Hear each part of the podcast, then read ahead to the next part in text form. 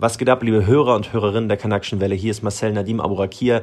Und ja, es gibt uns noch, wir bringen noch Folgen raus. Ich weiß, es wirkt eine ganze Weile so, als ob wir irgendwie eingeschlafen wären. Aber wie ihr sicherlich mitbekommen habt, wir hatten einfach auch sehr viel zu tun. Wie ihr sicherlich wusstet, Malcolm war in Atlanta in den USA, hat dort einen Journalistenaustausch gemacht mit dem Goethe-Institut, hatte dort einen Autounfall, das heißt sehr, sehr schwierige Zeit für ihn, einmal mental, aber natürlich auch körperlich. Der ist immer noch geschädigt, hat ein gebrochenes Handgelenk, konnte deswegen unter anderem nicht arbeiten. Ich habe mich selbstständig gemacht, war ursprünglich war Head of Sports. Ähm, ich war unter anderem Moderator und für alle Sportkanäle bei der Firma Hype angestellt und ich habe mich jetzt selbstständig gemacht. So, das war sehr viel Arbeit, die jetzt da reingeflossen ist.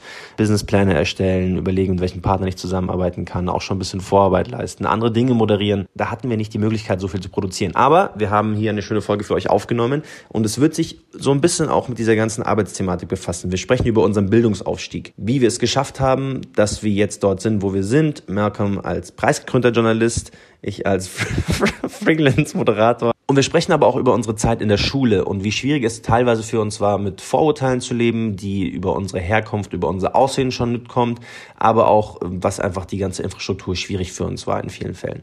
Wir möchten eine Triggerwarnung geben. Das Ganze ist aus unserer kindlichen Sicht von vor mehr als 10 Jahren oder 15 Jahren gesprochen. Das ist nicht unsere aktuelle Meinung, aber um euch mitnehmen zu können, haben wir diese Zeitreise gemacht, haben unsere alten Zeugnisse aus den Archiven gekramt, nochmal rausgeholt, uns da nochmal ein bisschen befasst. Also wenn ihr irgendwie Lust habt, dann holt gerne auch eure Zeugnisse jetzt raus und vielleicht kennt ihr ja die eine oder andere Anekdote und könnt die für euer Leben auch anwenden. Und natürlich auch, ich weiß, es hört sich sehr repetitiv an, vielen, vielen Dank an jede und jeden Einzelnen, der uns auf Steady oder auf Instagram oder auf jegliche Art und Weise unterstützt. Es bedeutet uns wirklich eine Menge und 2020 wird nur Feuer für euch kommen. Und jetzt habe ich genug geschwafelt. Genießt die neue Folge. Lasst uns gerne über Social Media euer Feedback da. Bis dahin. Viel Spaß. Und oh der Satz tut weh. Oh mein Gott! Oh mein Gott! mein Herz! Oh mein Gott! Ich sterbe! Oh mein Gott! Okay, warte, warte, warte.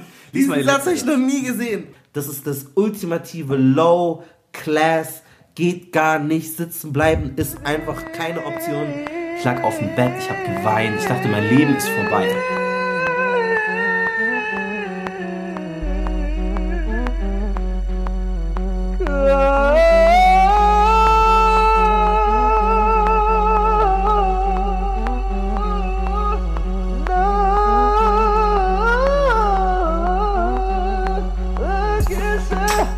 Geht ab, liebe Leute da draußen? Wir sind zurück, die kanakische Welle mit mir, der weißen Hälfte, Marcel Nadim Aburakia.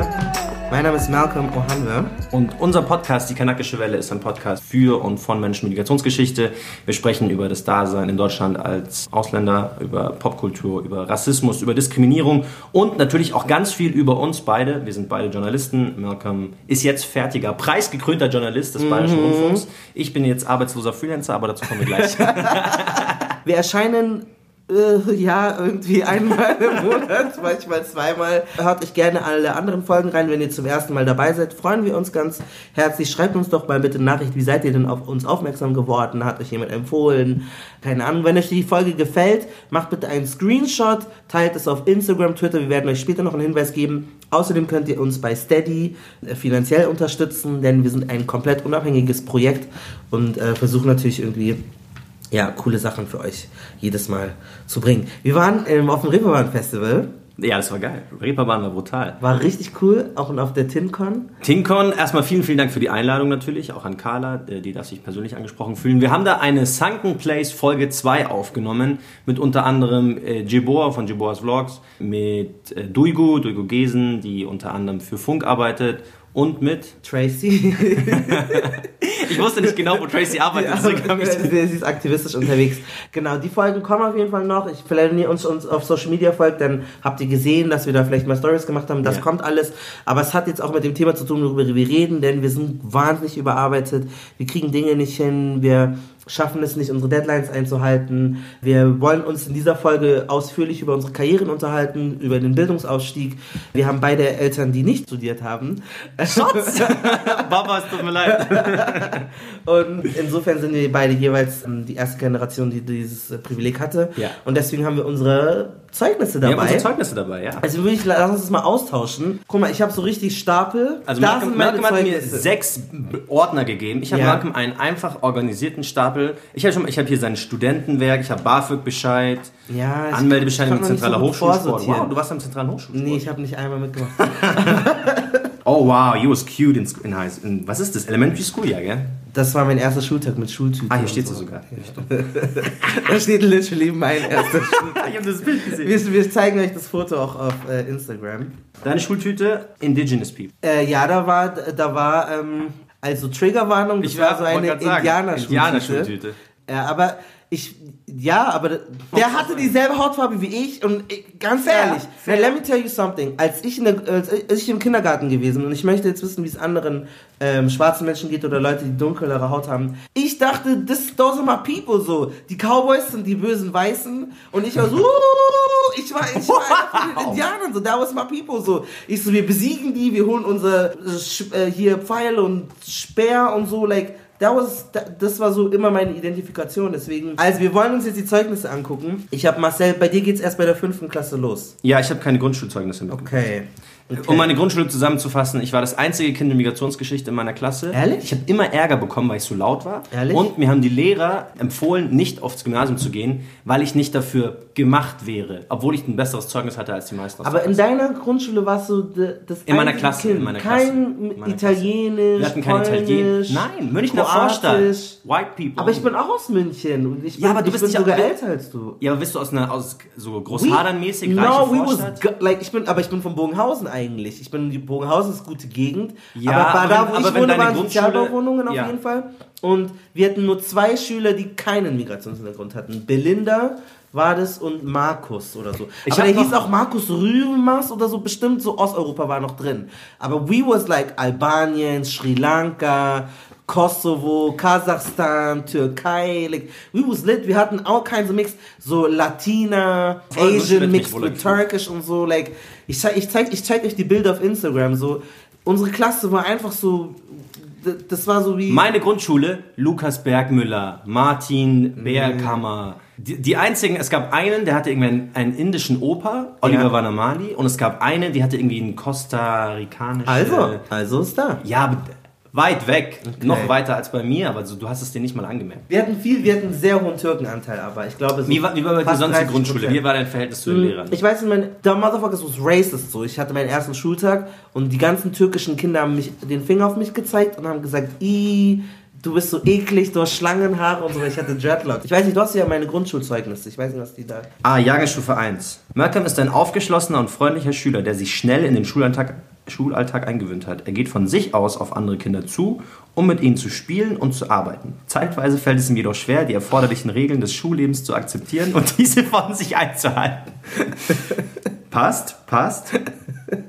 Ich skippe mal ein bisschen was. Ähm, die anfallenden Tätigkeiten führt er gewissenhaft, selbstständig und ordentlich aus. Das hat er wahrscheinlich immer noch so beibehalten. Aber ansonsten mh, eigentlich ein Malcolm singt und tanzt gerne und malt farbenfrohe Bilder. okay, das ist doch ganz Das ist erste Klasse, oder? Das ist jetzt erste Klasse gewesen, Krass. ja. Also ich habe deines von der fünften Klasse. Marcel ist ein freundlicher und recht lebhafter Schüler, der lernen muss, sein Temperament zu zügeln. Am Unterricht beteiligt er sich engagiert, müsste seine Vorbereitung darauf jedoch besser organisieren.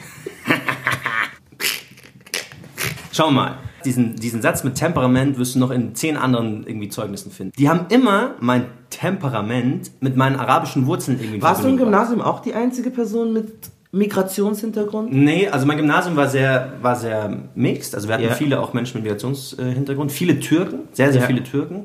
Aber in meiner Klasse war ich einer der einzigen. Okay. Aber dann ist natürlich auch immer, ich bin auch auf jeder, auf jeder Liste war ich immer der Erste. Abu Rakia, Abi. Mm. Und dann war immer die so, oh, Temperament, Araber, wenn es Probleme gab. Mein Vater war nie in seinem Leben, glaube ich, bei einer, wie hießen diese Gespräche? Lehrer-Elterngespräche. Meine Mom musste immer hingehen. Mein Vater keine Zeit. ich bin selber, Lust. ich bin, ich hatte einmal richtig Ärger mit meinem Lateinlehrer. Und dann musste ich, ich bin selber in meine eigene Sprechstunde gegangen, habe mich selber verteidigt, weil meine Eltern nicht gekommen sind. Und das war schon ein bisschen, Uh, hier, dritte Klasse bei Malcolm. Sein Verhalten gab des Öfteren Anlass zu Tadel. Mhm. Was war da los? Dritte Klasse? Schwierigkeiten. Ich glaube, was für mich ein Problem gewesen ist, ich habe mich immer richtig reingemeldet und immer so geschnipst. Ja. Und ich konnte das nicht aushalten. Wenn ich nicht drangenommen wurde oder wenn ich die Antwort hatte und die anderen Kinder sagen Scheiß und so und dann wollte ich es einfach wegnehmen, diese. Ich wollte, ich, ich wollte derjenige sein, der die richtige Antwort. Und da war ich manchmal wahrscheinlich. Hast du auch viel reingerufen? Ja, gell? Die ganze Zeit. Immer. Das war bei mir auch oft so. Aber das war auch. Andere Schüler waren auch zu dumm dafür. Wenn sich Schüler gemeldet haben, um dann zu sagen, darf ich eine Frage stellen, wollte ich mal meinen Stuhl nehmen und gegen ihren Kopf schmeißen. Weil meldet sich, um dann zu sagen, darf ich eine Frage stellen. Du hast dich eh schon gemeldet, du wurdest eh schon aufgerufen, dann rede einfach. Marcel ist ein lebhafter Schüler, der lernen muss, sein Temperament zu zügeln. Er beteiligt sich meist, das ist sechste Klasse, anerkennend. Alter, was hast du für schlechte Noten da gehabt? Es ging dann. Deutsch ausreichend, Englisch ausreichend, Mathe mangelhaft. Das ist sechste Klasse, das ist doch easy Stoff. Sport befriedigend. Digga, was war, was, was war das für ein Jahr? Sechste Klasse, Sechste Klasse. war das Jahr, in dem ich durchgefallen bin. Oh, oh.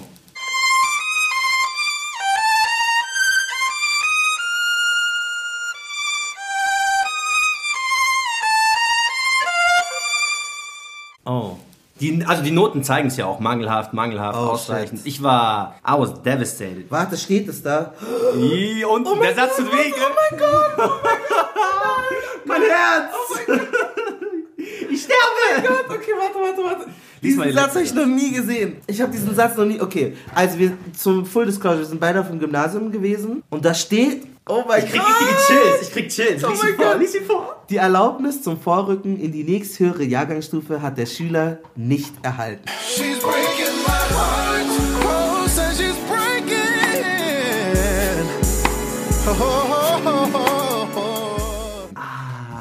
Christus. Schau, pass auf. Es gibt doch immer, kurz vor Jahresende, gibt es Ja. immer einen Wandertag. Ja. Und ich wusste, okay, wir haben noch eine Prüfung geschrieben, eine Schulaufgabe dann, also ich weiß nicht, Schulaufgabe, also halt Ja. eine Prüfung geschrieben. Und ich wusste, okay, die entscheidet also alles. Ja. Die entscheidet, ob ich durchfalle oder nicht durchfalle. Ja. Und wir sind auf dem Wandertag und ich habe dann meine Klassenleitung immer gefragt, so, ja, habe ich es geschafft, habe ich es nicht geschafft? Und sie immer so, ja, ich kann dir das jetzt nicht sagen, ich kann dir das nicht sagen. Den ganzen Tag habe ich sie genervt damit, dass sie mir das sagen soll. Am Ende meinte sie, ja, du kriegst auf jeden Fall einen Brief. Und es gab ja irgendwie früher so diesen Brief, gelber Brief, glaube ich, hieß der, Vorrücken gefährdet und du kannst aber diese Nachprüfung machen, dass du eine Note verbessert. Ich bin durchgefallen und habe dann diese Nachprüfung gemacht. Ja. Ich habe den ganzen Sommer, was ist das, Mitte Juli oder sowas, habe ich nur noch gelernt, Latein gelernt, gelernt, gelernt. Ich habe einen Privatlehrer, ein Bekannter von meiner Mom, der Professor an der LMU ist, der richtig krass in Latein ist. Jeden Tag habe ich mich mit dem hingesetzt, Latein-Vokabeln gelernt, äh, Übersetzungen gelernt, alles. Ich war richtig gut, ich war top, ich war top. Dann schreibe ich diese Prüfung, Blackout. Ich gehe nach Hause, meine Mom fragt mich so, und wie lief's? Ich so, ja, ich glaube, ich glaub, es war okay. Irgendwann wundere ich mich, okay, nächster Tag ist Schule, warum habe ich noch keinen Bescheid bekommen, so ob ich jetzt durchfalle oder nicht durchfalle? Meine Mom ruft am nächsten, am Montag an, vor der Schule, ruft so an. Ich bin extra aus dem Zimmer gelaufen, weil ich es gar nicht hören wollte. Und dann meint sie nur so, oh. Und das habe ich halt aus dem anderen Zimmer gehört. Oh mein Gott. Meine, meine. Welt ist zusammengebrochen. Oh meine mein Welt Gott. Vorbei. Ich habe das Heulen angefangen, ich habe noch nie in meinem Leben so geheult. Ich lag auf dem Bett, ich habe geweint, ich dachte, mein Leben ist vorbei. Dann hatte ich einen Blackout, ich erinnere mich gar nicht mehr, was passiert ist. Meine Mutter hat mir das dann nur im Nachhinein erzählt, dass ich tr- triefend, also mir ist alles aus dem Körper gelaufen, was aus dem Körper laufen konnte, habe ich nur geschrien, ich will kein Hartz-IV-Empfänger werden, ich habe Angst, Mama. Krank. Ich war durch. Und dann, mein Vater, Shoutout Papa. Mein Papa kommt rein, da musst du es halt besser machen. Zu der Zeit hatte ich sehr, sehr schwierige Verhältnisse zu Hause. Also so einmal so pubertär, präpubertär. Und ich hatte einfach Angst. Ich hatte Angst, ich hatte richtige Versagensängste. Egal was ich gemacht habe, ich hatte immer Angst, dass ich Ärger, Ärger von meinem Dad bekomme. Ja. Ich habe sehr viel Ärger von meinem Vater bekommen. Ja. Sehr, sehr schwieriges Verhältnis auch mit meinem Papa zu der Zeit gehabt. Also die Angst zu versagen hat mich dann immer versagen lassen. Zu Hause, meine Mutter hat mir das auch bestätigt. Ich konnte alles. Alle Hausaufgaben immer, ich war immer top, gute Noten, also zu Hause. Ja. Und sobald du dann in der Prüfung saßt, hatte ich Angst, dass ich wieder angeschrien werde, du hast es nicht geschafft, du bist ein Verlierer. Ich habe so viel assoziiert damit, schlecht in der Schule zu sein, dass ich das dann irgendwie so in die Praxis umgesetzt habe und mir so dachte, ja, Okay, aber warum warst du überhaupt so schlecht in diesem Jahr? Also sorry, das ist ja erst zweites Jahr von Gimme und du hast nicht mal in Sport eine 2 bekommen. What happened? ich hatte Angst. Ich, wollte, ich hatte Angst, in die Schule zu gehen. You don't get that. Ich, ich wollte nicht in der Schule sein. Ich wollte nicht dort sein. Ich habe alles, was ich dort gemacht habe, war dann irgendwann so mir ist es jetzt egal. Ach, aber nee, ich dachte, die Angst kam, als du halt diesen Bescheid hattest. Nein, das ganze Schuljahr schon. Die- Schau mal, ich war, ich war immer ein Schüler, der immer gute Noten hatte. Ja. Immer. Ja. So Grundschule, Ja. fünfte Klasse ist auch noch okay. Und dann auf einmal kriegst du so eine 5, eine 6. So aus dem Nichts. In Oh, deinem ganzen Leben hast du keine 5, okay. eine 6. Und Ja. auf einmal ist es so, wow, was ist dieses Gefühl des Versagens? Und dann ist aber auch ganz, ganz eng damit zusammenhängt die Reaktion deiner Eltern. Wenn die auch nie ein Kind hatten, das, also klar hatten die dieses Kind nie, aber so, wenn die ein Kind hatten, das auf einmal schlechte Noten hat. Ja. Und dann war das halt nicht so, dass die dann so aufbauend waren, sondern die waren so, nein, du musst es jetzt schaffen. Dieser ganze Druck, diese Last, diese Ängste etc. in der Schule haben die sich halt dann so wieder gespiegelt, dass ich halt Also du hast so deine ersten Fünfer bekommen und es war so One-to-Punch, so irgendwann noch. Teufelsspirale. Dann geht's, dann wird's immer schlechter. Mit Ja, jeder ja, Prüfung bin ich verstehe. reingegangen und dachte mir so, Ich fuck. kenn das, okay. Und dann immer dieses Gefühl, weißt du noch in der Schule, wenn die, wenn sie dann so die, den Notenspiegel Ja, an die Tafel geschrieben hatten. Und dann dachte ich mir schon so, fuck, es gibt eine 6 und es gibt drei Fünfer. Ich will nicht dabei sein. Ich will nicht dabei Oh sein. Ich will nicht dabei sein. Gott. Und dann laufen die so rum und du weißt, fuck, Therese hat eine 1, Julia hat eine 1. Deine Freunde haben so Zweier. Und dann kommt auf einmal die Lehrerin und gibt dir das Blatt so umgedeckt, dass keiner sieht, was für eine Note es ist. Teilweise, teilweise habe ich Schulaufgaben genommen, ohne sie anzuschauen und einfach in meinen Rucksack gesteckt. Zwei Wochen gar nicht erst angeschaut. Bis du dann, bis ich dann Briefe zu Hause von der Schule bekommen habe, Ja. Marcel muss seine Schulaufgabe wieder abgeben. Weil ich so Angst hatte, sie A selbst anzusehen und man musste ja damals noch unterschreiben lassen. Ja, ja, klar. War ich in der fünften? Ja, du hast viele Dreier gehabt. Deutsch, Englisch, wow, Englisch 3, du bist Mutter, also halb Muttersprachler. Erdkunde 3, Kunst 3, ich hätte dich besser eingeschätzt. Aber overall, Was steht zu dem Verhalten? Malcolm ist ein zuvorkommender, mitunter übermütiger Schüler. Du hast dich damals schon besser als andere gefühlt. Er arbeitet im Unterricht sehr anerkennenswert mit, sein Verhalten war angemessen. Okay. War angemessen ist eigentlich so ein Zeichen shady. schon. Ja, ja, schon shady. Und bei der sechsten ist ja dann vergleichbar wie dein letztes. Und dann, Malcolm sollte versuchen, sich besser in die Klassengemeinschaft einzufügen Wow. und seine Hausaufgaben gewissenhafter zu erledigen. Wir sind ein bisschen Twinsies eigentlich. So das ist schon ein bisschen. Wir haben ähnlich. ähnliche, Ja. ähnlichen, ähnliche Okay, ist- Ich war immer der Meinung früher, gut, ich bin durchgefallen, Ja. so shade on me, aber ich dachte mir, wer in Sport, Kunst oder Religion eine 5 hat, ist einfach nur dumm. Ich denke mir, es ist ökonomisch, weil ich wusste so, es ist egal, welche Note ich in diesen Fächern habe. Und ich weiß, als ich meine ersten, was steht davon zu Verhalten, als ich meine ersten so Fünfer bekommen hatte, war das so richtig so, fünf? Fünf? So, ich, ich war delusional. Ich dachte, ich bin immer bei den Einsern. Wenn der Notenspiegel kam, dachte ich so, okay, da ist eine Eins, aber eine ist noch für mich übrig. Dann kriege ich einfach vier zurück. Dann dachte ich mir so, was denkst du, wenn du bist? So denkst du, du bist Julia Baumgartner. So, Aber was, was, hast du, was hast du zum Beispiel über Leute gedacht, Schüler gedacht, die durchgefallen sind? Weil Ja. ich, hatte, ich hatte ein sehr, sehr spezifisches Bild darüber. Ja. Und ich dachte mir, das ist der Dreck der Gesellschaft. Ich dachte mir, das sind Verlierer. Die haben, die haben keinen Wert, diese Leute. Und dann bin ich selbst durchgefallen und dachte mir, und genau das habe ich dann auch so gespürt. Low-key, durchfallen ist schon echt für mich so, also für mich persönlich, es gibt diesen Spruch, ja, es ist doch kein Beinbruch, wenn du eine 6 Doch. hast. Es ist viel schlimmer einfach gewesen. Es ist viel schlimmer so. Dein Bein in meinem Kopf kann sich wieder heilen. Eine 6 ist ein Makel, die für, der für immer an dir haftet. Du bist, du bist entwertet, so, du bist Ja. dreckig. Das ist wie ein Spiegel, der einen Sprung hat. Du kannst dich noch sehen im Spiegel, aber dieser Sprung ist immer noch drin. Für mich war das das Allerschlimmste, was jemals hätte passieren können. Sitzen bleiben wäre für mich, das hätte mich gebrochen. Also ich glaube, dann wäre ich so richtig Es hat mich emo. gebrochen. Ich hätte mich geritzt oder so. Also wirklich. Also ich weiß, für wenn ihr jetzt zuhört und ihr geht in die Schule, es ist nicht schlimm. So, du gehst da wieder drüber hinweg. Und wir werden auch wieder erzählen, wie wir die Kurve bekommen haben, wie wir unsere Struggles überlebt haben. Aber ich sag einfach ehrlich, mein Mindset war so, das ist das ultimative Low Class, geht gar nicht, sitzen bleiben ist einfach keine Option. Ich hatte einfach, das ging Erinnerst du dich noch an andere Schüler, die dann so in deine Jahrgangsstufe runtergefallen Ja. sind und du dachtest so, boah, schau, kennst du den? Ja, und die kennst sind- du Kevin? die sind dann meistens Kevin? noch mal Kevin durchgefallen. ist durchgefallen, der, der ist eigentlich aus der achten, der Ja. ist schon so alt. Und ich dachte mir so, jetzt bin ich so einer. Aber- Aber ich hatte, gut, ich muss dazu sagen, ich war jünger als Ja. alle anderen in meiner Jahrgangsstufe. So, deswegen war es jetzt nicht schlimm. Also ich bin dann durchgefallen und war dann eigentlich erst mit den Leuten So aus meiner Jahrgangsstufe drin. Aber dieses, dieses Durchfallen, für mich war das wirklich so ein Makel, den ich meine ganze Schulzeit nicht mehr wegbekomme. Ich habe mich selbst entwertet gefühlt. Hast du so Albträume auch gehabt? Ja, sowas? schlimm. Ja, hätte ich, glaube ich, schlimm, auch. Schlimm. Ich habe mich selber so richtig isoliert. Ich wollte mit keinen Leuten mehr was zu tun haben. Und meine Schwester hat dann auch immer so Witze darüber gemacht. So, ja, aber du bist ja durchgefallen, du bist dumm. Teilweise dachte ich mir so, okay, this is it. Ist schwer zu sagen, ob man mit, was ist das, elf Jahren, zwölf Jahren depressiv werden kann. Aber ich glaube schon, dass ich so eine depressive Du warst ja Episode hatte. suizidal, richtig. Ja, ja. Ich dachte mir damals, ich werde so Ey. jemand, wie man sie im Fernsehen sieht, diese also Hartz-IV-Empfänger auf den Staat angewiesen, weil ich halt in der sechsten Klasse, total perfide, nicht hinbekommen habe, nur eine 5 zu haben. Die Kids, die in meine Klasse gekommen sind von oben, fand ich cool. Also ich fand die nicht schlimm, ich habe die nicht verurteilt, weil ich dachte, cool, ich habe jetzt ältere Kids, weil ich habe mich mit meinen Mitschülern, das steht ja auch in dem Zeugnis, nicht so gut verstanden. Ja. Und die, die sitzen geblieben sind, dann sind wir meistens Freunde geworden. Also ich war dann immer mit den ganzen, mit diesen Rowdies, die hinten so Sachen geschmissen haben und ich war halt der Streber, aber ich war trotzdem mit Du warst der so Streber dabei. der Raudies. Ja, genau. Ich bin mit denen auch zum Beispiel mit Aber einem, mit keinem bin ich dann äh, zu, zu Snoop Dogg Konzert gegangen mit zwölf oder Puff Daddy und so. Und wir haben immer so. ich habe den so Erotica gezeichnet. Ich habe damals so, So Anime. Hentai-Porn und so. Wow! Er so, er so, ja, mal mir das, mal mir das. Ich so, komm, ich liefer dir. Du warst der Hentai-Plug. Es gab immer in jeder Schule so einen Weirdo, der so Hentai gemalt hat und so weirden Anime-Sex-Shit und du warst das. Ich war das ja. Deepest Secret. Schau, ich hab doch gesagt, ja, ich habe immer so dicke erkennen. Titties gemalt. Deswegen, ähm, er so, komm, ich brauche was Neues. Ich muss zugeben, ich habe auch teilweise Hentai gemalt, so einfach nur, weil ich es geil fand. Aber ich war nicht gut genug drin, dass man sich das irgendwie, dass man sich herunterholen konnte. drauf. Aber so dein Verhalten Ja. spiegelt sich hier wieder. Siebte Klasse. Malcolm ist ein lebhafter, impulsiver Schüler. Das heißt, du warst einfach laut. Ja. Und sein Verhalten war nicht tadelfrei. Ja. Und du hast hier auch siebte Klasse. Deutsch 4, Mathe Oh, wow. 4 und dann ganz, ganz viele Dreien. Musik immer noch eine 3. Wie ja, kannst siebte du? Klasse war echt ein schwieriges Jahr äh, für mich. Hört sich so an, ja. Bei dir dein zweites Mal sechste, was ja eigentlich die siebte gewesen war. Motherfucker. Marcel ist ein aufgeweckter Schüler, der sich meist gut am Unterricht beteiligte. Er neigte aber auch zu Unterrichtsstörungen und muss lernen, sich weniger in den Mittelpunkt zu stellen. Sein Verhältnis zu Mitschülern war nicht immer konfliktfrei.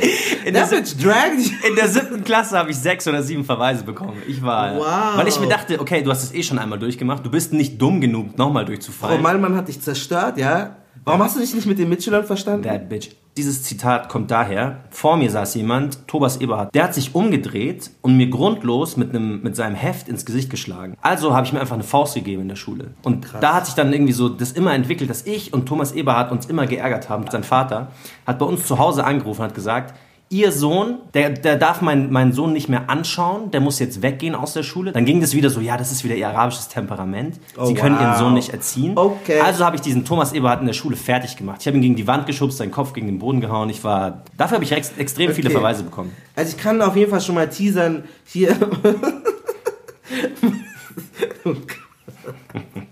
es wäre wünschenswert, dass er sich stärker an die allgemeinen Verhaltensregeln hielt. Sein Verhalten gab jedoch das eine oder andere Mal Anlass zu Beanstandungen. Rege am Unterricht beteiligt, wertvolle Beiträge geliefert, jedoch den Zusammenhang abwarten, bis er aufgerufen wird. Das ist achte Klasse, was ist los mit dir? Aufgeregt, der durch spontane Äußerungen im Unterricht auffiel. Wow, wie viele kreative Wege gibt es? Das sind so, jedes Zeugnis zum nächsten ist einfach nur ein Durch kreativerer Weg. spontane Äußerungen im Unterricht auffiel. That means that motherfucker hat sich nicht an die Regeln gehalten und es hat einfach reingerufen. Ich glaube, in einem Zwischenzeugnis habe ich vier Fünfer oder sowas oder drei. I was like on the edge. I was on Oh, the hier. edge. Oh, wow, wow, wow. Ich war so mit zwei Passt Fingern. auf, passt auf, so wie passt auf. Mufasa, so nein, nein, nein, nein, nein. Nicht mit zwei Fingern. Du standest, nur noch deine Haarspitzen waren in der letzten Klasse.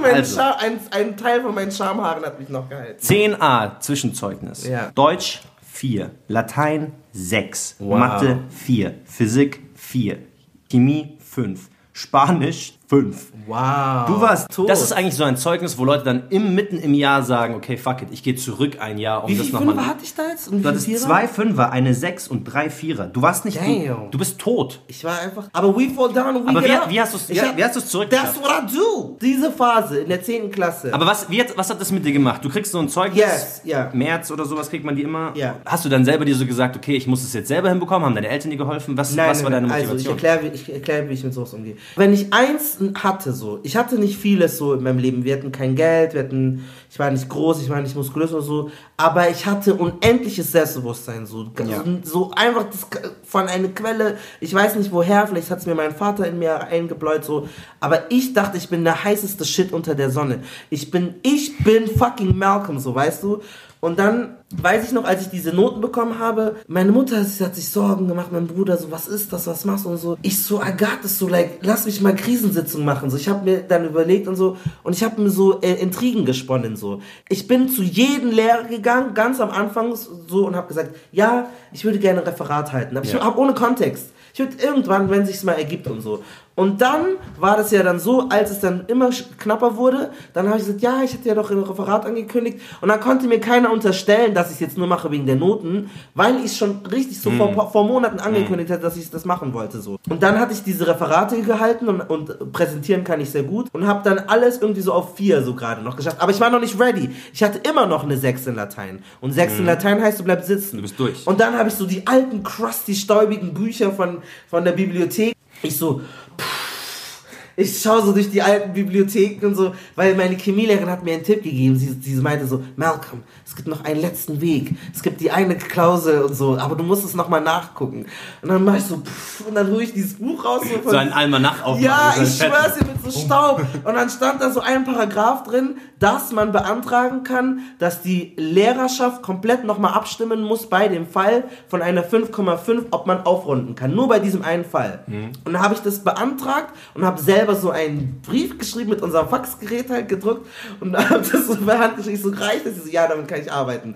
Und dann hat sie das beantragt und ich habe Kampagne gemacht. Ich habe alle Lehrer bearbeitet, die E-Mails rausgefunden. Ich habe sogar beim Kultusministeriat, ich weiß mit meiner supergenius at web.de E-Mail eine E-Mail geschrieben, dass der nochmal anruft bei meinem, äh, bei meinem äh, Direktor. Ich habe so ein bisschen die Racecard nochmal aktiviert. Ja, ich weiß nicht, ich habe das Gefühl für mich, ich werde irgendwie anders behandelt.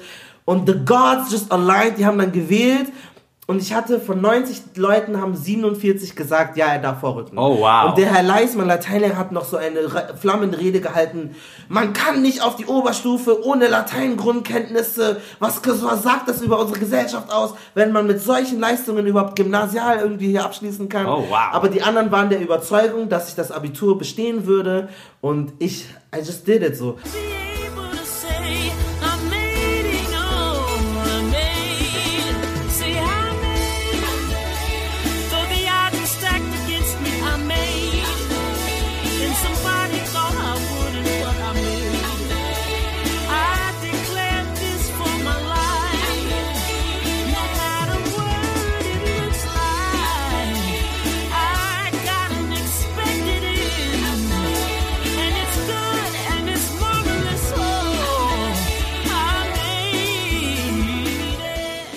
Und die ganzen anderen, ich weiß noch, Sebastian und so ganz viele weiße Kids, die waren so pissed at me. So, ich, aber ich, geh, ich bin so an denen vorbeigegangen, so wie in seinem Musikvideo, wenn die, wenn die so das Haus so zerbrennen. So, I just, ich habe das brennen lassen und bin vorbeigegangen. So.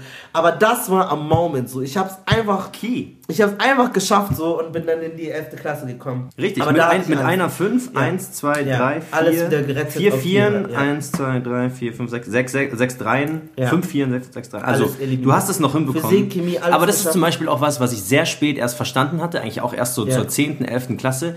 Dieses Campaignen, dieses einfach Groundwork machen, zu den Lehrern gehen, einschleimen, low-key, einfach irgendwie so einen auf Snitch machen. Ja.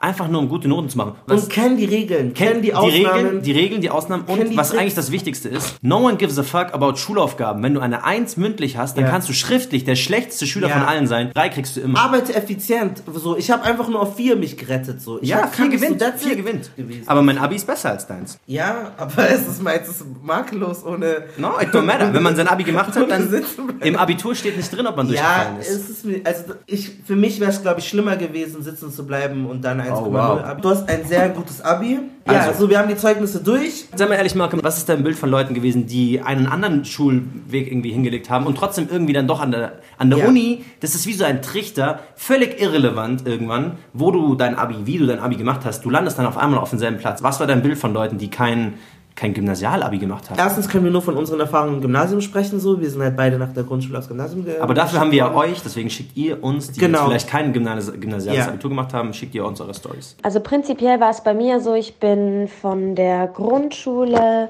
auf, auf so eine Mädchenschule gekommen damals, auf eine Mädchenrealschule, weil wir damals umgezogen sind. Ich war sehr schüchtern und ich hatte nur ein Jahr, mich in der Grundschule einzuleben. Bin dann eben auf die Realschule.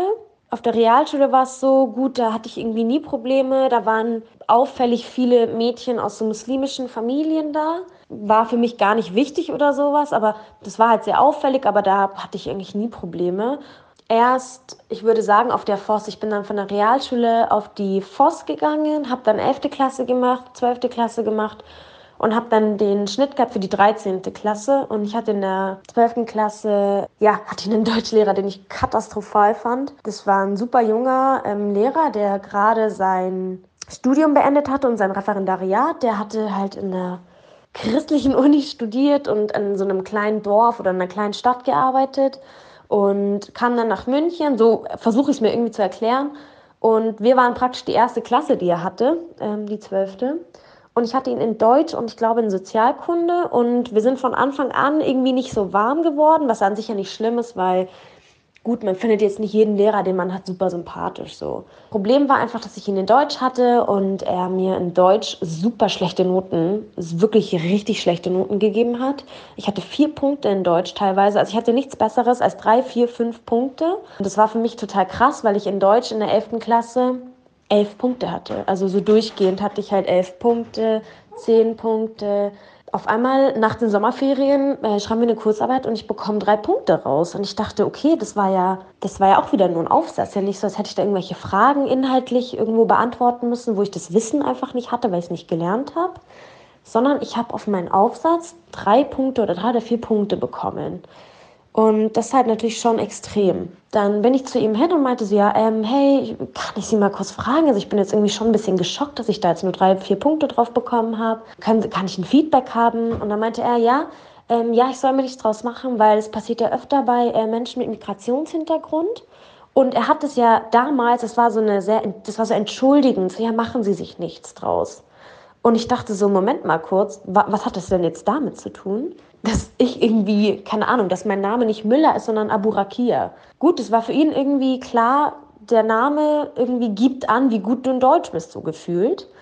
Und ich habe das dann auch korrigieren lassen tatsächlich bei meiner alten Deutschlehrerin, die habe ich dann kontaktiert und ich meinte so, hey, ich, ich habe in allen Schulaufgaben krass schlechte Noten. Ich muss bei dem mein Fachabi schreiben. Ich weiß nicht, wie das laufen soll. Weil er meinte dann zu mir, er kann sich das nicht vorstellen, dass ich letztes Jahr so gute Noten hatte. Dann hat meine, ich muss sagen, es war eine sehr, sehr nette Deutschlehrerin, hatte kompletten, die kompletten Auszüge aus dem letzten Jahr dabei, ist zu ihm hin und, ähm, und meinte dann so, ja, das ist ein eklatanter Unterschied einfach. So, es ist wirklich wie Tag und Nacht und irgendwo kann das ja nicht so ganz mit rechten Dingen zugehen. Hat sich auch dann irgendwie nicht geändert. Ähm, Das war dann eher so, dass er mich so ein bisschen auf dem Kieker hatte. Ich hatte ihn auch in Sozialkunde, da bin ich krass mit ihm angeeckt immer. Ich bin dann eben in die 13. Klasse gekommen und da war das dann schon so, dass wir nur noch drei Schüler waren, die da irgendwie nicht deutschen Hintergrund hatten. Dahin in der Schullaufbahn, gut, da wird man immer wieder Diskriminierung und Rassismus erfahren, aber ich glaube,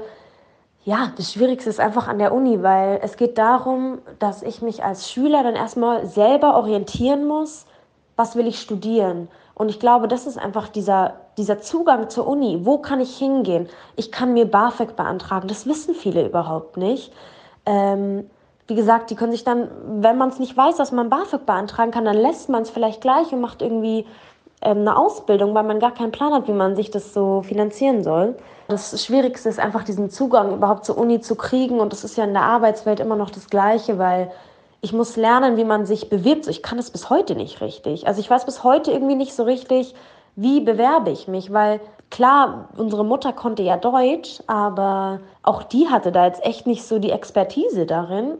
Von, der Papa hat ja selber irgendwie das nicht gekonnt und da musste man sich das ja irgendwie selber beibringen, wie man sich bewirbt. Bin dann an die Uni gegangen und dann hieß es ja, schreib eine Hausarbeit und ich war so, ey, ich weiß nicht, wie das geht. Ich weiß nicht, wie, wie ich das machen soll, weil das eben ja, es wurde halt angenommen, dass ich das in der Schule gelernt habe. In der Schule hatte ich es aber auch nicht gelernt und konnte es zu Hause auch irgendwie nicht vertiefen, habe es dann immer irgendwie schon hinbekommen und aber nicht so, wie ich es vielleicht gerne hätte, habe mich halt immer ein bisschen durchgemogelt und das ist halt schon ein Problem, dass an der Uni da wirklich die Kurse nicht, da gab es keine Kurse. Wie schreibe ich eine Hausarbeit? Das gab es bei mir persönlich jetzt einfach nicht, vielleicht gibt es es bei anderen Bachelorstudiengängen irgendwie, aber mir gab es es nicht und es war wirklich ein ganz großes Problem. Okay, ja, krass. Äh, Natürlich total anders äh, wie so für uns. Ich glaube, bei mir war das Ding, und das eigentlich schon traurig, aber ich habe als Kind schon gemerkt, dass es mir eine Genugtuung gegeben hat, irgendwann zu erwähnen, dass ich auf dem Gymnasium bin. Weil ich gespürt habe, weil ich schwarz bin und weil ich Dreadlocks habe,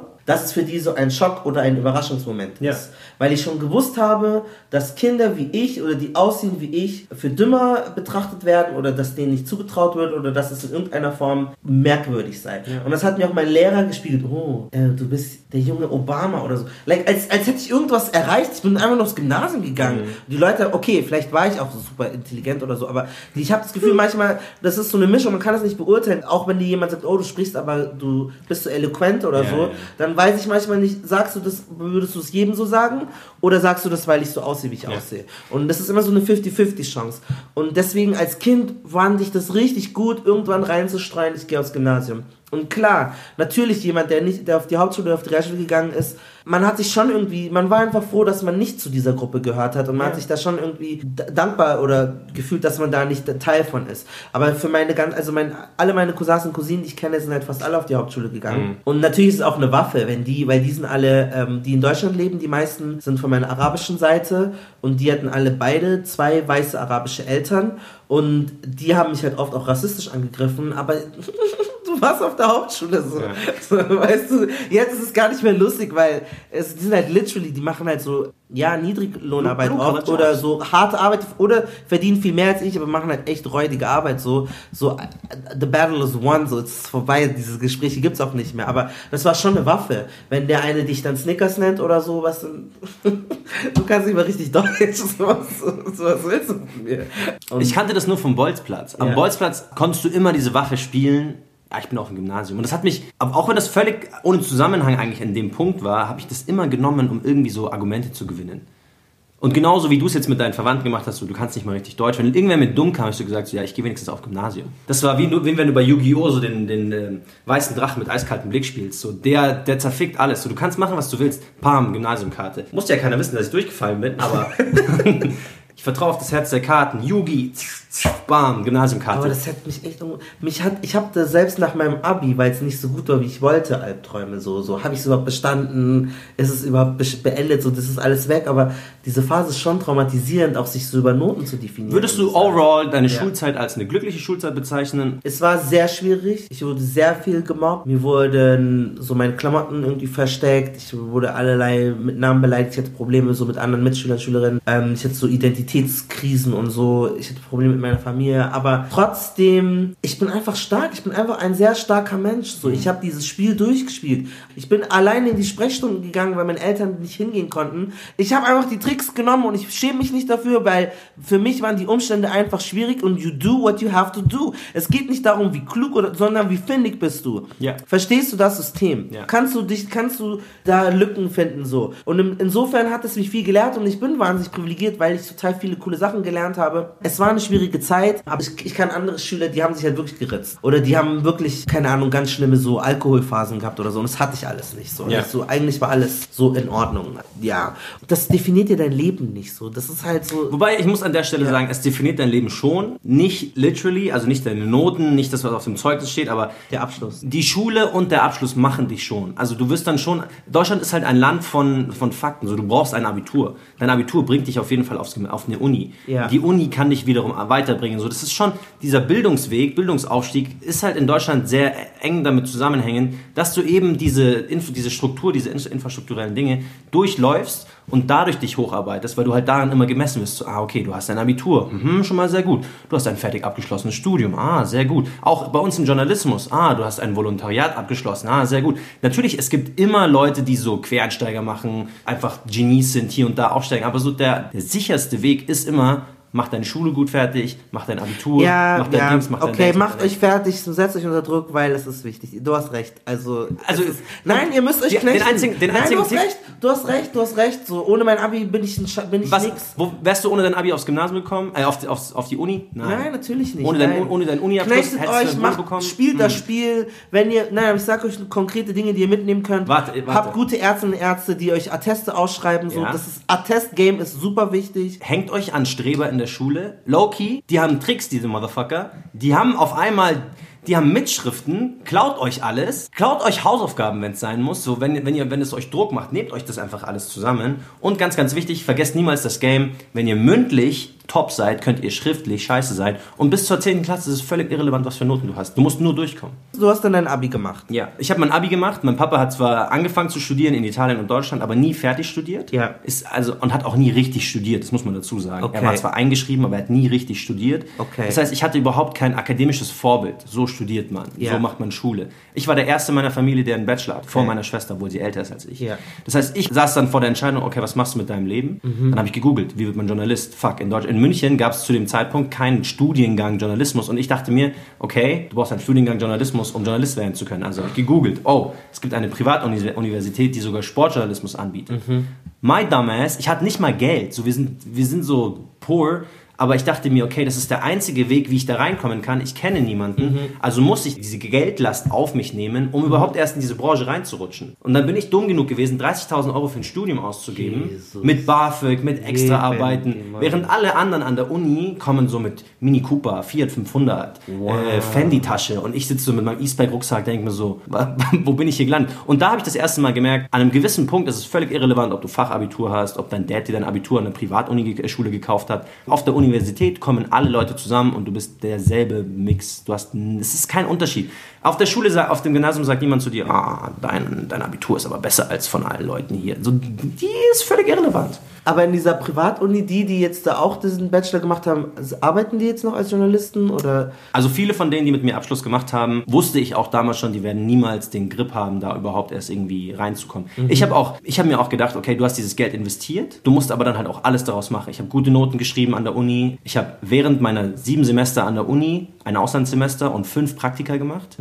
Ich war immer, ich habe immer gearbeitet um mir das auch zu finanzieren, aber auch um die, um die Erfahrungen Oh, zu machen. Jesus. Und ich wollte quasi am Ende des Studiums ready sein, um direkt was machen zu können. Siehe da, es ist auch in, in, in der Realität dann so gewesen. Ich habe sofort einen Job bekommen bei Eurosport, aber, aber ich wusste das von allen anderen, weil sie eben nicht diese Arbeit reingesteckt haben, dass es auch nicht funktionieren wird. Verstehe. Aber es ging ja auch alles nur, weil du noch zu Hause bei deinen Eltern Ich habe bei meinen Eltern zu Hause gewohnt, ich ja habe Maximalbeitrag. BAföG, Ba- BAföG bekommen, ich Ja. habe ein Stipendium bekommen, weil ich so viele Sprachen gesprochen habe. Okay. Also ich habe schon sehr viel Glück auch an krass. der Stelle gehabt. Also, weil da muss ich sagen, so, ich weiß noch die Phase, als ich und für euch jetzt, wenn ihr zuhört und ihr seid in dieser Phase oder wenn ihr da gewesen seid, nach meinem Abi, dann gab es so komische Pseudo-Unis, die dir so kreative Studiengänge Ja. angeboten haben. Ich bin drauf reingefallen. Fotografie, Ja. Songwriting oder so.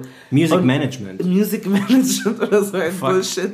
So, äh, ähm, Dancing, Drama oder was auch immer.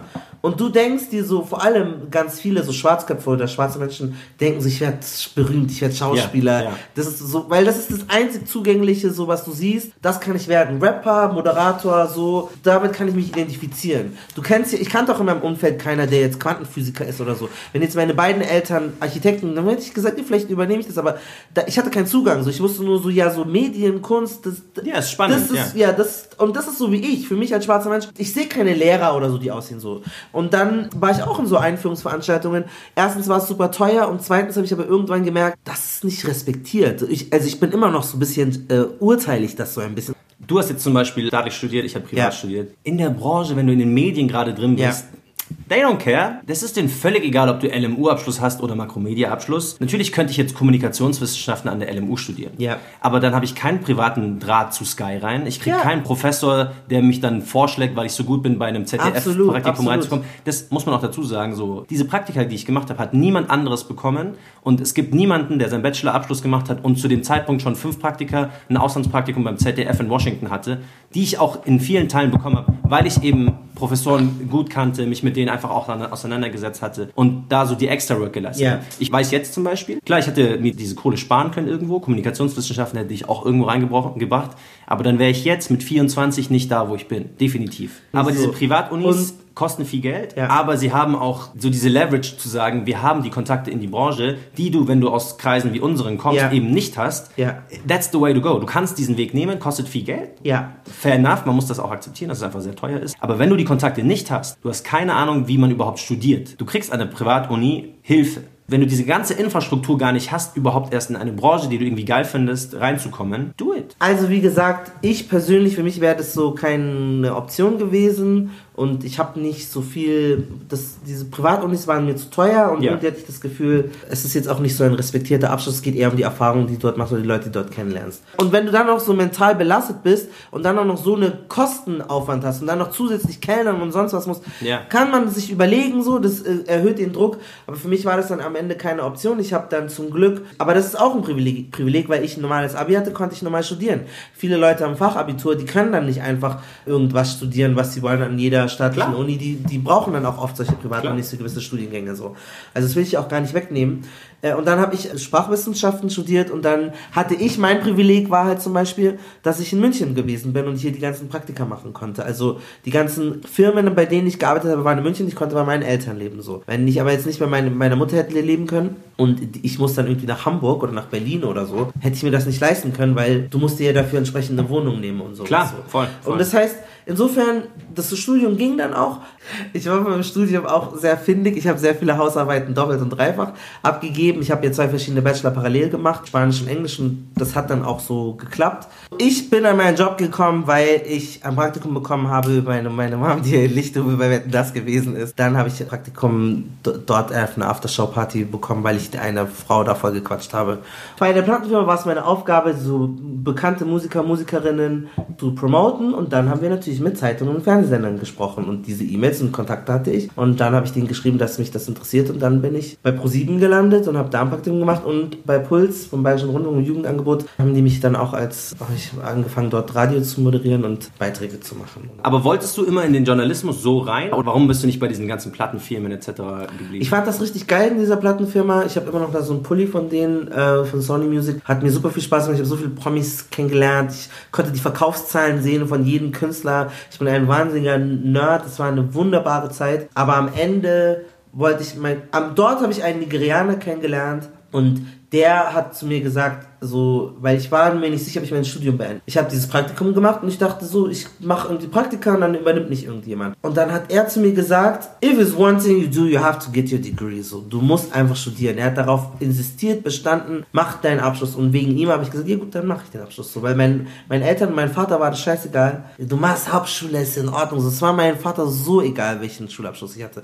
Meine Mom konnte das auch nicht einschätzen, ob ich jetzt Studium brauche oder nicht und so. Die kann das nicht ein, das ist so, ja, die sind stolz, ich freue mich und so, aber die konnten dir da keine qualifizierte Aussage. Und dann habe ich da de, de, bei ProSieben angefangen, dann habe ich beim, bei BR angefangen und dann habe ich jetzt eine Ausbildung gemacht, beim, mein journalistisches Volontariat. Es hat für mich nicht dieses Bild von Ausbildung, wo du Berufsschule gehst und du gehst gleichzeitig in die, in die Ausbildungsstätte und machst so dieses ganze Systematik. Also ich habe, ich konnte alles wie Ausbildung, beim Zoo habe ich Rabatt bekommen und so. Also, Okay, du hast deine Ausbildung gemacht. Genau.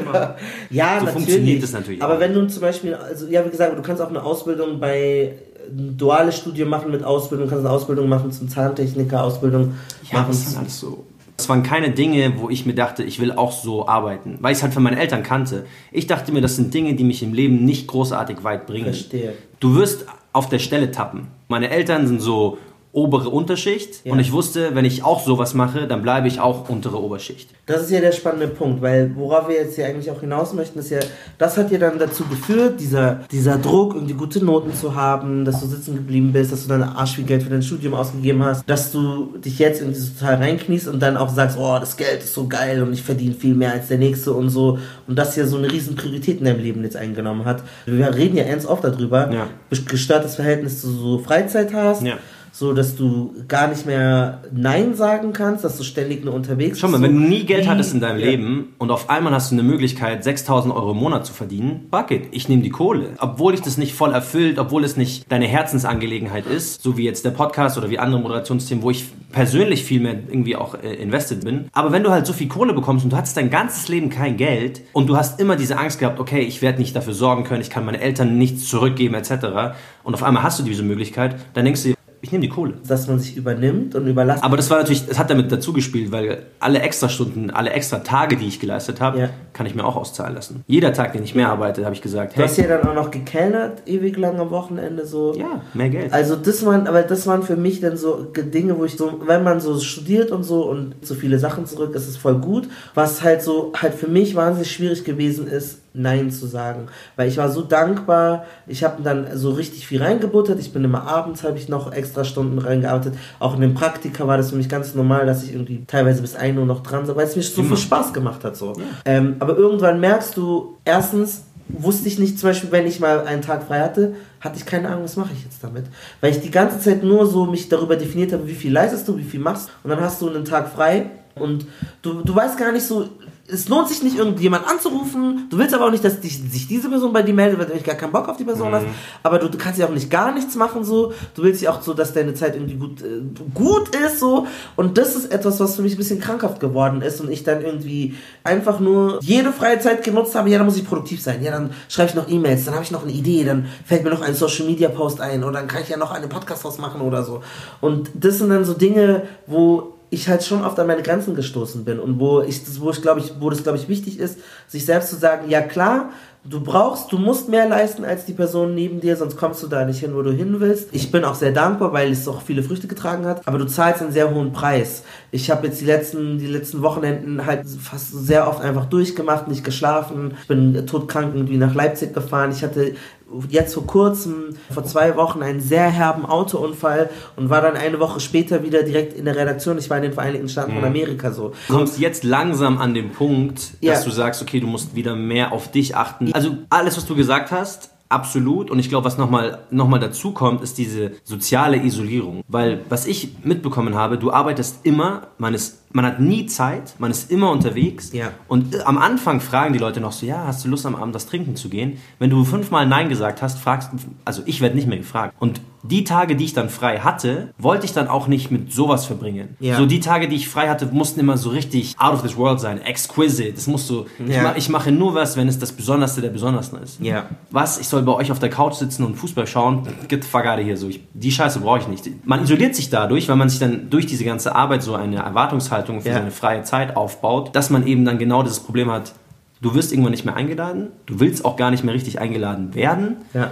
Und du weißt aber auch zum Beispiel an Tagen, wo du frei hast, komplett frei hast, gar nicht, was du machen sollst. Ich hätte das sogar gar nicht so schlecht gefunden, wenn jemand sagt, ja, lass uns Fußball gucken auf der Couch oder so, weil das so, du musst dir kein, du musst es nicht mehr organisieren. Das hat mich so Ja, unter Druck klar. gesetzt. Nochmal weil teilweise, ja, weil teilweise du kommst halt von der Arbeit nach Hause und du findest deine Arbeitskollegen im, im besten Fall alle nicht kompatibel, weil die einen anderen Background haben, weil Mhm. die nicht wissen, was es bedeutet, irgendwie Migrationsgeschichte zu haben oder aus Armut äh, zu kommen. So, du kannst, du hast keinen Bock mit denen zu viel, du musst deine Energie auch speichern. So. Ja.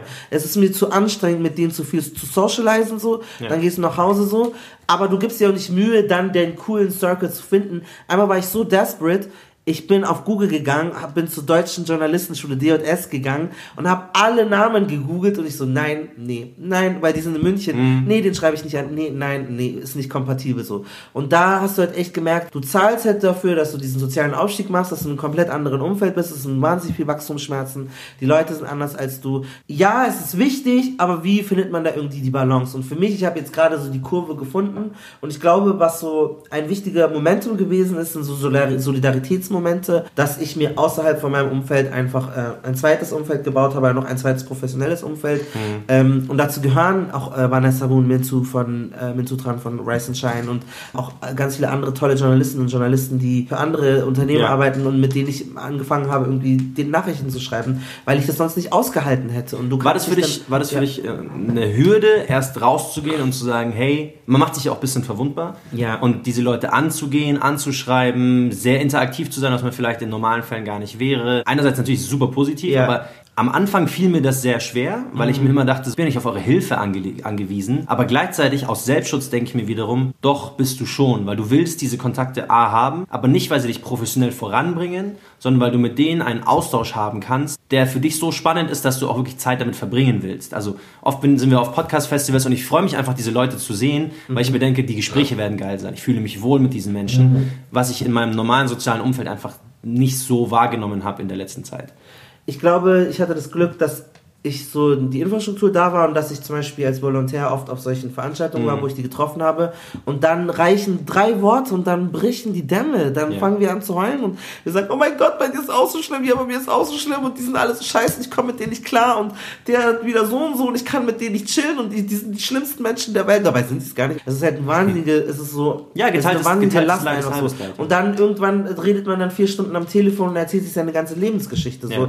weil man einfach so viel teilt. Das war ja auch ähnlich, das war ja unser Verknüpfungspunkt eigentlich nur, dass wir unsere beiden Eltern, dass wir palästinensische Wurzeln haben, so. Und von da hat man so eine Von da haben wir uns gefunden, so. ja, absolut. Was eigentlich wieder traurig ist, dass man darüber eine Freundschaft anfängt. Wir hätten auch darüber bonden können, dass wir beide Aufmerksamkeitsprobleme haben.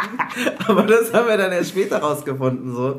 Also ich glaube, für mich war so zu lernen, Nein zu sagen. Ich war ja in Atlanta, ich hatte diesen Unfall und dann habe ich mir überlegt, okay, was mache ich? Ich will es ja noch nutzen. Ich will nicht, dass mich dieser Unfall jetzt besiegt und so. Was Mhm. soll das, bla und bla.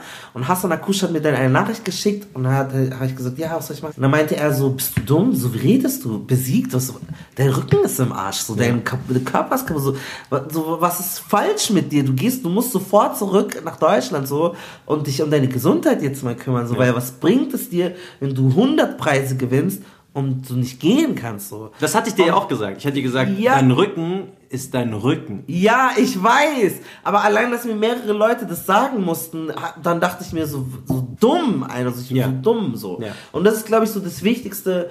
Ja, zu einem gewissen Maß, du bist jung, du kannst es alles machen, aber und ich weiß nicht, was da eine Wunderlösung ist, weil I don't have it figured out. Ich weiß nicht, wie ich es jetzt löse. Ich bin immer noch überarbeitet, ich habe immer noch Augenringe, so. Meine Wohnung sieht, sieht komplett durcheinander aus, so.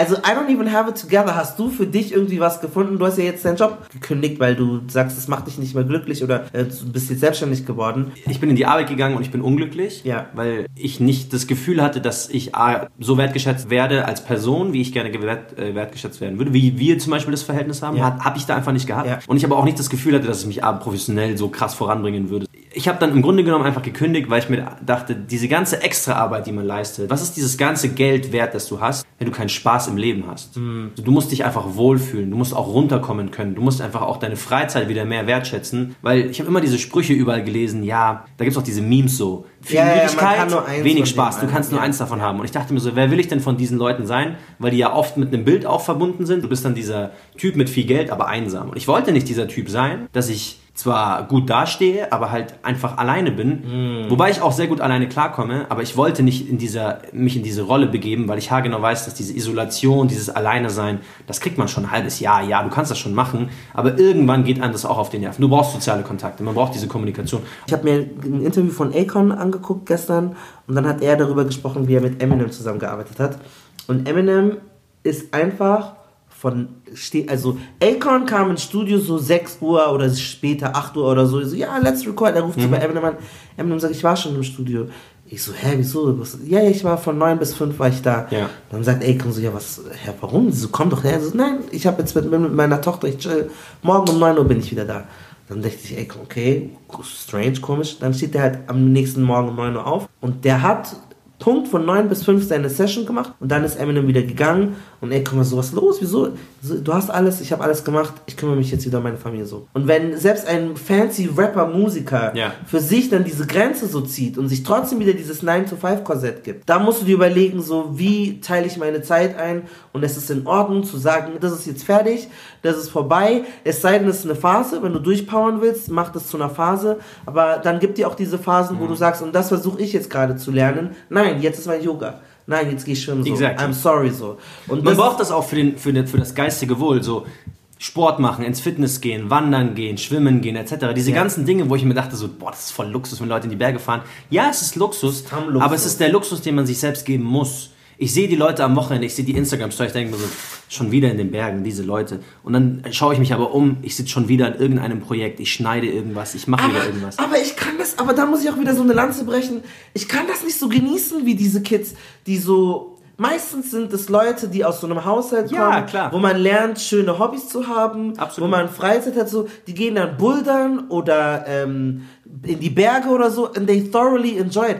Ich fühle mich schlecht, ich habe schlechtes Gewissen, ja. Ich habe richtig schlechtes Gewissen. Ich kann nicht am Wochenende einfach Skitrip machen so. Am Ende liege ich zu Hause und spiele da Mario Kart. Also ich bin genau, ich bin trotzdem verschwende ich meine Zeit, aber in meinem Kopf denke ich mir irgendwie, aber wenigstens bin ich nicht aktiv rausgegangen Ja. und bin jetzt in eine Therme gegangen. Aber auch so, das zum? Beispiel, auch das musste ich erst lernen, wertzuschätzen. Zu Hause liegen und einfach nur Eier baumeln. Ja. Top. Ja, es das ist so stimmt. divine. So, du liegst stimmt. zu Hause, du kommst runter, du hast niemanden, keine Stimmen in deinem Kopf. Marcel macht dies, Marcel macht das, Marcel macht dies. Wo ich mir denke, weißt du was, ich will einfach jetzt nur alleine sein. Ich will einfach nur, und das, das muss, musst du auch lernen, muss ich auch lernen, Ja. dass man sich einfach auch diese Zeit für sich selbst nehmen muss, egal was man dann am Ende des Tages macht, einfach sich selbst auch wieder so, sich selbst finden, für sich selbst in Ruhe sein, für sich selbst irgendwie nochmal kurz äh, den strukturieren, was so bald ansteht, weil sonst ist man, und das ist das, was mich, was mich so getrieben hat. Ich war 24 Stunden, sieben Tage die Woche immer on the go. Ich habe immer irgendwas gemacht so. Und dadurch, dass wir auch viel auf Instagram gearbeitet haben, mitten in der Nacht checke ich die Amps. Ich stehe auf, das erste, was ich mache, wie haben die Post performt. Ich stehe auf, schaue, wie hat Kanakische Welle, wie, wie, sind die, wie sind die Hörerzahlen. Äh, ich stehe auf und ich, äh, ich, ich beantworte Mails. Ich schaue irgendwelche Drehtermine mit Ja, Fußballern. ja. So, das habe ich nonstop immer gemacht. So, ich war für jeden Fußballer jeden Tag erreichbar. Wenn die irgendwas gebraucht haben, hier ist deine Message, hier ist deine Message. Natürlich, das bringt einen schon irgendwo hin. Aber es macht dich als Privatperson fertig. Und am Ende des Tages, die Wertschätzung ist dann trotzdem nicht so, dass sie dann sagen, boah, das, hat- das hat alles Marcelo Brachier gemacht, sondern es ist halt so, ja, es ist halt so magischerweise auf einmal aufgetaucht. Und ich glaube, ich stelle mir das auch sehr ähnlich bei deinen Stücken vor. Ja. Am Ende des Tages, das Stück ist geil, aber niemand sagt, ja, hat nochmal extra Arbeit für alles geleistet. Er hat nochmal alles nochmal recherchiert. Ja, ich glaube, das ist so, da, das müsst, das, das, da müssten wir jetzt philosophisch rausgehen. So, das müsst ihr echt für euch, da muss man für sich halt die Balance finden. Ich muss leider zugeben, viele Projekte, in die ich extra Arbeit reingesteckt habe, davon zehre ich heute noch. Ich kriege sehr viele Anfragen aufgrund dieser Voll, Sachen. voll. So, voll viele Leute sagen, boah, das war krass und so. Das heißt, eigentlich ist wieder, du musst auch diesen Tod sterben können. Es ist kein nein, eben, es ist- es gibt- Du musst auch sagen können, fuck it, ja, dann kriege ich diese Opportunity nicht. Aber vielleicht will ich nicht. Exactly. Vielleicht will, vielleicht muss ich nicht in Saint-Tropez jetzt dort ähm, die, das Hotel eröffnen. Mhm. Vielleicht möchte ich jetzt einfach nur mir zehnmal einen runterholen zu Hause und, und that's it. That's all I want to do. Oder ich möchte einfach nur, keine Ahnung, Maxi King essen und so. Was immer das ist, was du halt machen möchtest. Und das ist, glaube ich, so dieses, es gibt keine perfekte Lösung. Mich würde nochmal abschließend von euch ähm, Zuhörern, Zuhörerinnen interessieren, was sind so eure Self-Care-Momente? Wie geht ihr damit um? Was sind so äh, Dinge, die ihr tut, die euch, die euch dabei helfen? Und was sind so Fragen, die ihr vielleicht habt für eure Karriere? Wir haben ja so ein bisschen versucht, transparent zu machen, wie wir dahin gelangt sind, wo wir sind. Aber natürlich kann man da mehr von erzählen. Teilt es uns, folgt uns äh, auf Instagram und Kanakische Welle, und so. Marcel Nadim, Malcolm Ohanwe oder Malcolm Music, je nachdem. Auf Twitter heißt du Malcolm Ohanwe, gell? Ja. Kanakische Welle kennt ihr sowieso. Schreibt uns auf jeden Fall DMs. Ich freue mich immer sehr, sehr, wenn da so lange Sprachnachrichten kommen, äh, mit denen man sich auch auseinandersetzen kann, wo ein bisschen mehr, mehr Text ist. Wenn euch die Folge gefallen hat, Screenshot, packt sie in eure Story, ähm, schreibt gerne noch ein bisschen Text dazu und wir freuen uns über jegliche Art von Feedback. So, das war's auch schon mit unserer Schulbildungsaufstieg-Folge. Wenn euch die Folge gefallen hat, dann zeigt euren Support über Instagram, über Twitter. Wenn ihr Lust habt, auch vielleicht 2 oder 4,50 Euro oder sogar mehr zu spenden, dann schaut auf Steady vorbei. Und wenn ihr so großzügig werdet, dann lasst gerne eine Bewertung über Apple Podcast da. Das hilft uns immer sehr, um auch ein bisschen uns einschätzen zu können, wo wir gerade stehen, wie viel aktive Supporter wir haben. Und so könnt ihr einfach zeigen, dass ihr irgendwie auch auf der kanakischen Welle unterwegs seid. Also bis zum nächsten Podcast.